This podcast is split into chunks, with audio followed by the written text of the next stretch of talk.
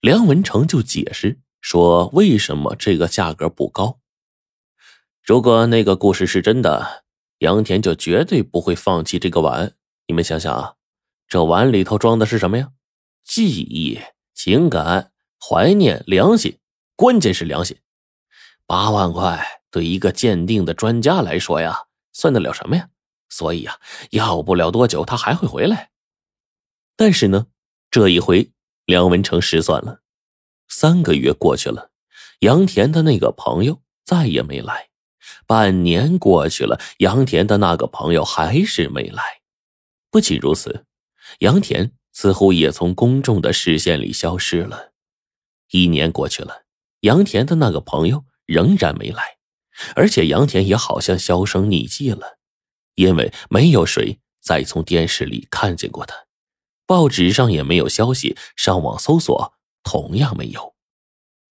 就这样过去了三年，这三年时间里，梁文成发生了很大的变化。因为对收藏的痴迷，而且舍得下功夫琢磨研究，他已经成为了这个城里有名的文物收藏家和鉴赏家，还办起了一家有名的古玩店。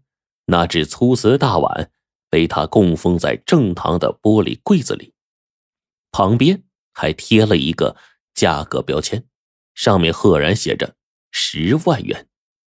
很多人来古玩店都被这个玻璃柜子里的粗瓷大碗，还有它的价格给吸引了，纷纷跟梁文成啊打听他的历史。梁文成却笑着告诉大家说，他目前还说不清楚。就有人就好奇啊，说：“那你既然说不清楚，你凭什么就证明它值十万呢？”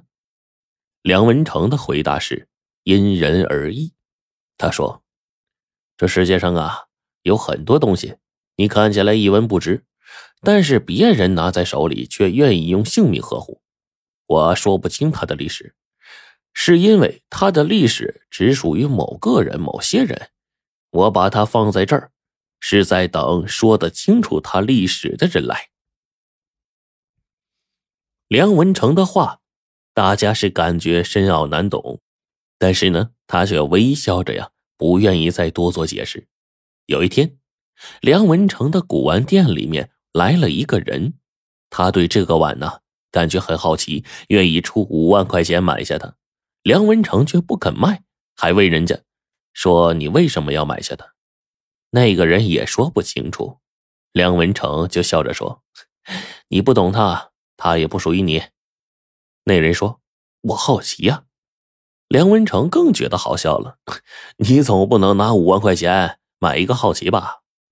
那人就失望的走了。朋友得知这个消息后，都问梁文成说：“脑子里边是不是有什么问题啊？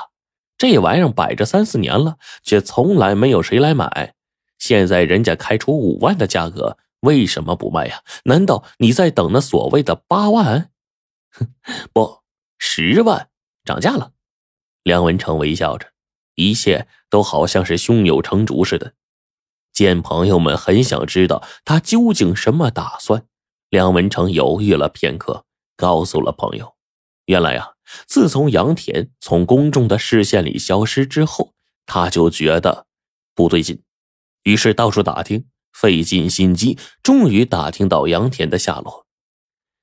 杨田回到老王沟村去了。”他卖掉所有的藏品，告别了收藏界，带着钱，悄无声息的回到了老王沟村，在那里修公路、建学校、办养殖、搞种植。梁文成说：“根据他最新获得的消息，杨田把老王沟村呢翻天覆地的变了个样，自己呢也成了大富豪。他为什么会这么做呢？就是因为他。”梁文成指着这个粗瓷大碗说：“因为这个碗对他杨田来说重要性不言而喻。你们说他会放弃这个碗吗？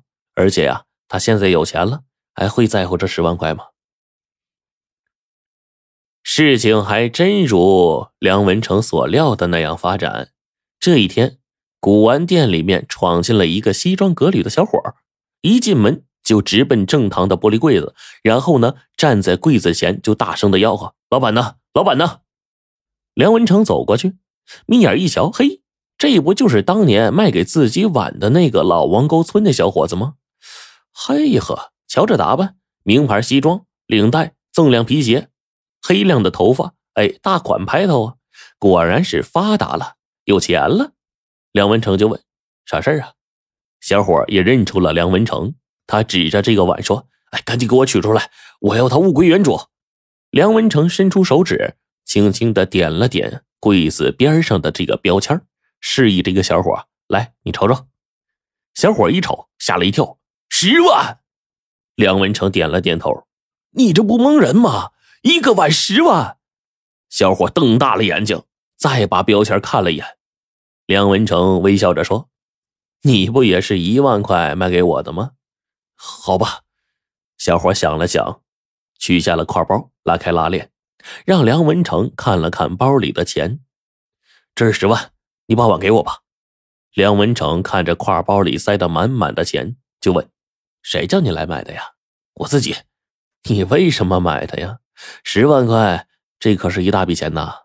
我知道。小伙说着，脸色就悲戚了。梁文成呢，就问他：“你买去干什么呀？也是收藏啊？”摔了他。小伙说出这三个字的时候，已经是泪眼连连。梁文成就关切的问：“究竟发生什么事了呀？为什么摔了他呀？”小伙就哽咽了。梁文成呢，就忙把他拉进旁边的书房，给他倒了杯开水，然后呢，让他坐下。小伙就告诉梁文成说：“当初他就拿着卖碗的钱。”给两个弟弟送进了大学，刚回到老王沟村不久，杨田就找来了。乡亲们呢都认识杨田，热情的就招待他。杨田就告诉他们说，这次来这个老王沟村呢有两件事一是想买回那只碗，第二个是帮助大家，看看他能够做些什么。小伙告诉杨田说，那个碗已经被人花一万块钱买走了。杨田听到也没说什么。乡亲们见到杨田都很高兴，说哪里需要你什么帮助啊？你能回来看看啊？大家就很开心了。那一次啊，杨田是哭着离开老王沟村的，因为他听说了王大娘的事儿。王大娘生了很久的病，但是一直不肯吃药，更不肯进医院，因为啊，他怕花钱。他的几个孙子读书都要钱，而且家里这么穷，他一直说自己生病是因为老了，老了就要死。老人在临死前很惦念杨田，很想见见他。没过多久，杨田就又来到了老王沟村，从此就没有离开过。他变卖了在城里所有的资产，他要帮老王沟村的人富起来。他修公路、建学校，带领大家是养鸡、养鸭、栽树、种药，最后组建了一个土特产商贸股份公司。老王沟村的村民人人都是股东。因为太劳累了，杨田患上了严重的疾病，但是他一直瞒着大家，他不想让大家为他担心。因为太忙了，从患病到实在撑不住倒下，杨田从来没有去过医院，他一直就在老王沟村。梁文成听到这儿，心里酸酸的。眼睛也湿了，他就问说：“杨田怎么样了呀？”小伙抹了一把泪水说：“死了，三天前死的。”梁文成一下就愣住了。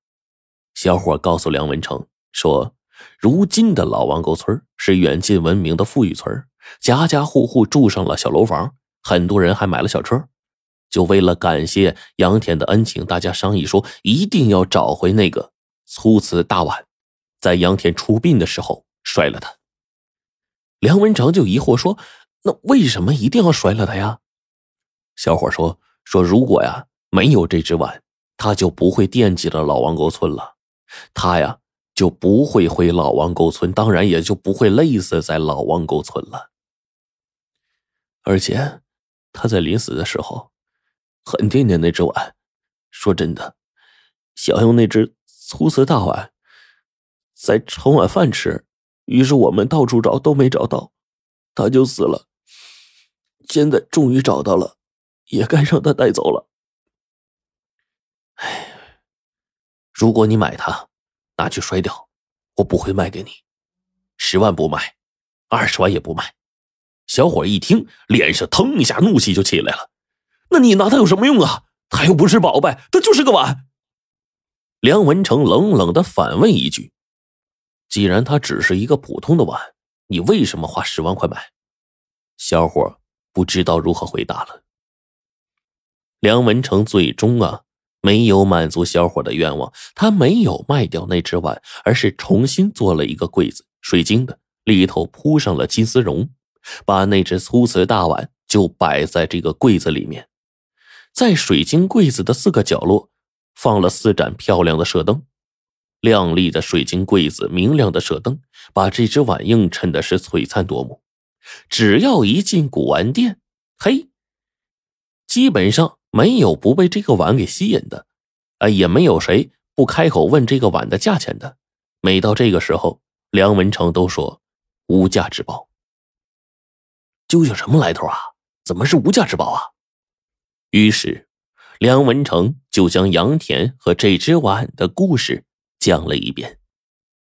每一个听完故事的人，都禁不住是泪眼朦胧，都认为这个确实是无价之宝。